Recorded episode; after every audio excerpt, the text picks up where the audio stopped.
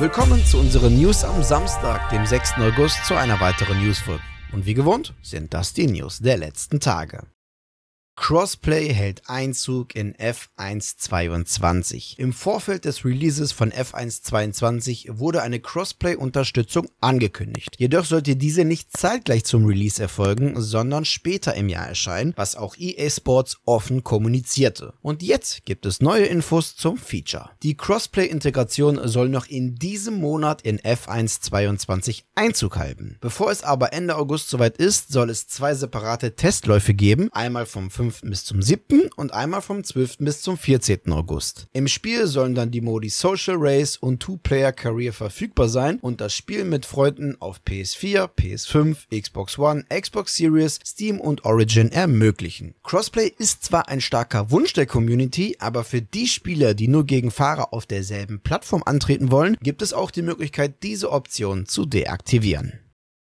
Der deutsch-österreichische Publisher Koch Media ist seit 1994 in der Gaming-Branche unterwegs und gehört in Europa zu den größten Vertriebsunternehmen für Software und Videospiele. Seit 2018 gehört Koch Media zur Embracer Group und ist somit eine Schwester von THQ Nordic und Gearbox. Zudem gehören zu Koch Media Publishing-Labels wie Deep Silver, Prime Matter, Milestone, Vertigo Games und einige weitere. Aber auch werden Spiele von Focus Entertainment, Paradox Interactive, Interactive, NIS America und viele weitere über Koch Media vertrieben. Wie aber nun Koch Media dieser Tage mitteilte, wird man sich von diesem Namen, das man seit 28 Jahren innehat, trennen. Zukünftig wird sich das Unternehmen unter dem Namen PlayOn präsentieren, das sich mit einem Play-Button als Logo definieren wird.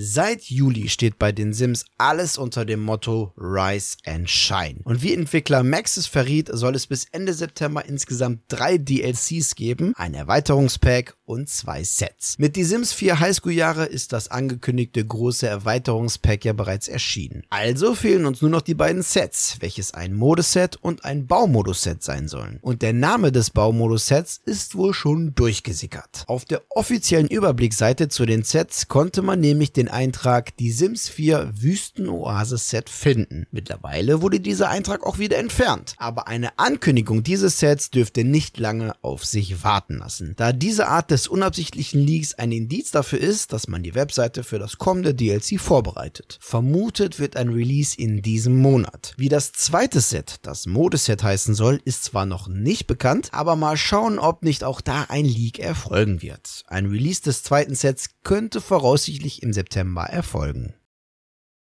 Und eine weitere Neuigkeit haben wir für alle Sims-Fans. Seit der ersten Sims-Generation gehören Mods dazu, wie das Blaulicht zur Polizei und Feuerwehr. Das Erstellen von eigenen Objekten und Outfits ist ein fester Bestandteil der Serie und wohl auch einer der größten Gründe für den Erfolg. Im Umgang mit diesen Mods, die EA ausdrücklich unterstützt, gibt es nun neue Richtlinien, an die sich alle Modder zu halten haben. Die wohl wichtigste Änderung ist, dass zukünftig keine Mods mehr kommerziell sein dürfen, also alle Mods müssen kostenlos zur Verfügung gestellt werden. Mods dürfen nicht verkauft, lizenziert oder gegen Gebühr vermietet werden und sie dürfen keine Features enthalten, die monetäre Transaktionen jeglicher Art unterstützen. Passive Werbung und Spenden sind jedoch erlaubt, um entstandene Entwicklungskosten zu begleichen. Dies soll sich jedoch nur auf der eigenen Mod-Webseite oder Vertriebsseite beschränken und dürfen kein Bestandteil des Mod-Gameplay sein.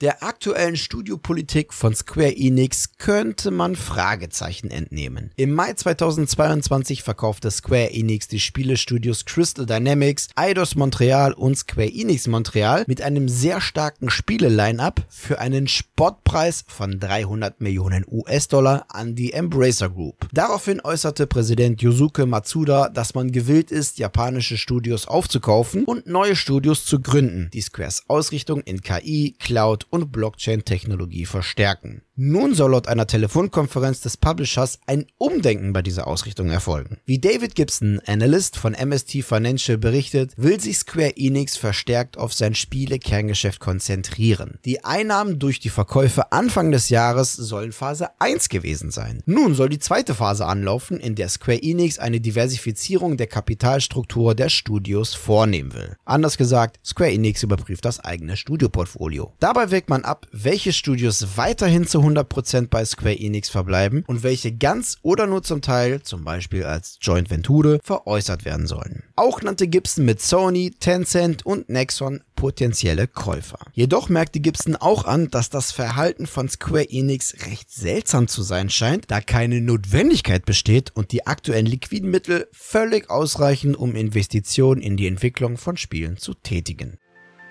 So, das waren sie, die News der vergangenen Tage. An dieser Stelle verabschiede ich mich wieder von euch. Danke fürs Zusehen. Wenn euch die Folge gefallen hat, dann würden wir uns natürlich freuen, wenn ihr uns eine positive Bewertung und eure Kommentare auf YouTube einfach da lasst. Und damit ihr keines unserer Newsfolgen verpasst, einfach noch ein Abo bzw. Follow dalassen. Und natürlich nicht vergessen, bei YouTube das Glöckchen zu aktivieren. Die nächste Newsfolge gibt es am kommenden Mittwoch. Bis dahin bleibt gesund und guten Loot euch. Ciao.